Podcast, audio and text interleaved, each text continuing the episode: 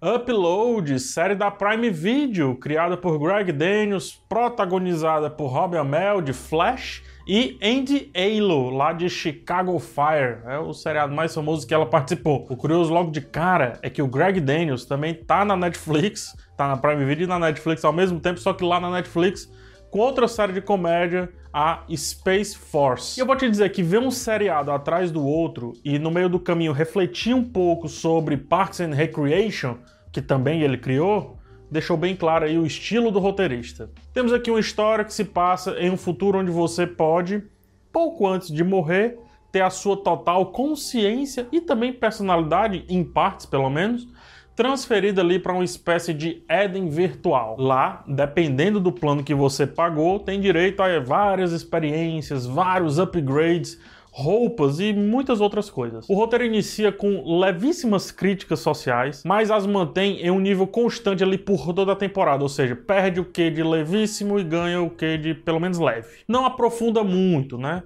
Mas tampouco esquece das críticas. A crítica aqui direta é ao consumismo, principalmente a partir da camada das relações sociais. A abordagem é, é, bem interessante, pois é criticando o materialismo que os demais assuntos vão surgindo ali. Ela critica muito, principalmente no começo, o materialismo e daí vai desenrolando vários assuntos desse ponto específico. Passando o comecinho, no qual é muito difícil de aceitar aquele futurismo meio, meio velho ou simplesmente descabido, tipo é um futurismo com coisas atuais, né, onde só se evoluiu o que de fato foi realmente conveniente ou pelo menos barato de filmar. Depois disso, a série acaba engrenando quando realmente decide que é mais sobre os sentimentos dos protagonistas do que o cenário ou os gadgets ou a ficção científica.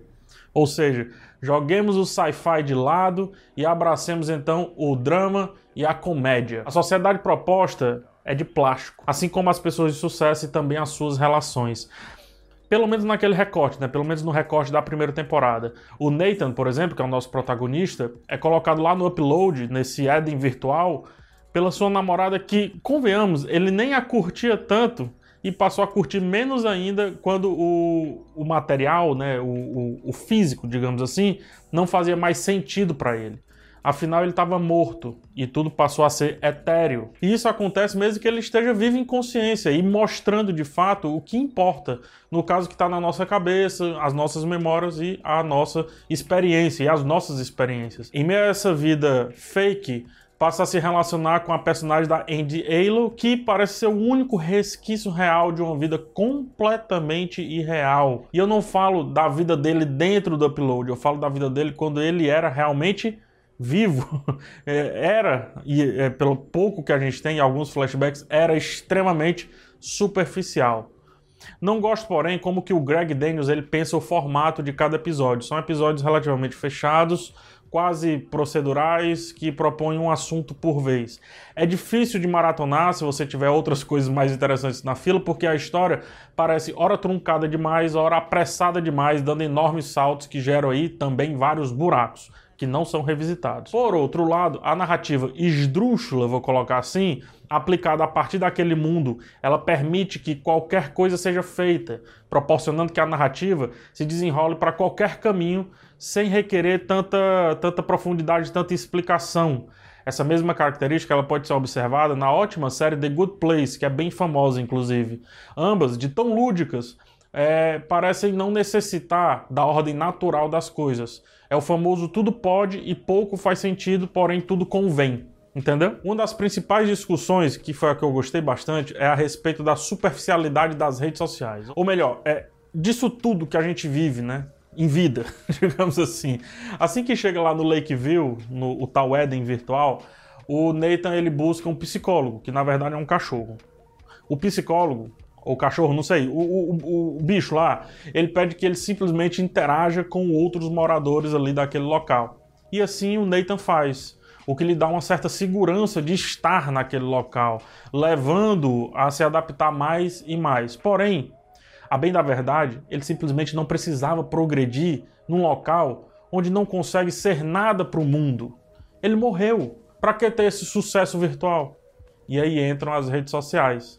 Muita gente cria usuários para simplesmente existir lá dentro das redes sociais e aos poucos acabam entrando no ritmo que as redes pedem, né, que aquele ecossistema pede.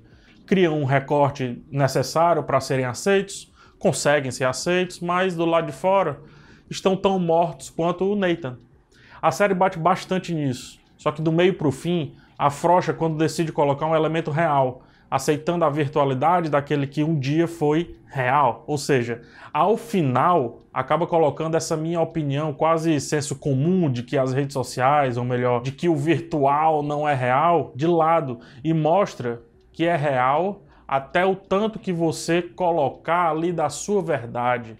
Né, até o tanto que você colocar a sua verdade ali dentro. E se do lado de fora, preciso dos dois pontos, e se do lado de fora alguém estiver disposto a te olhar com bons olhos, as coisas aí sim poderão dar certo. Então essa é a brincadeira da série. E o melhor reside aí, reclamar e apontar a solução para aquilo que, que foi reclamado. Afinal, como certa vez disse aí o Renato Rebelo, lá do excelente canal Sexto Round, que eu indico bastante, abre aspas, ficar lamentando não conserta pia quebrada. E a série ela lamenta, mas ela conserta a pia quebrada. Isso me surpreendeu bastante.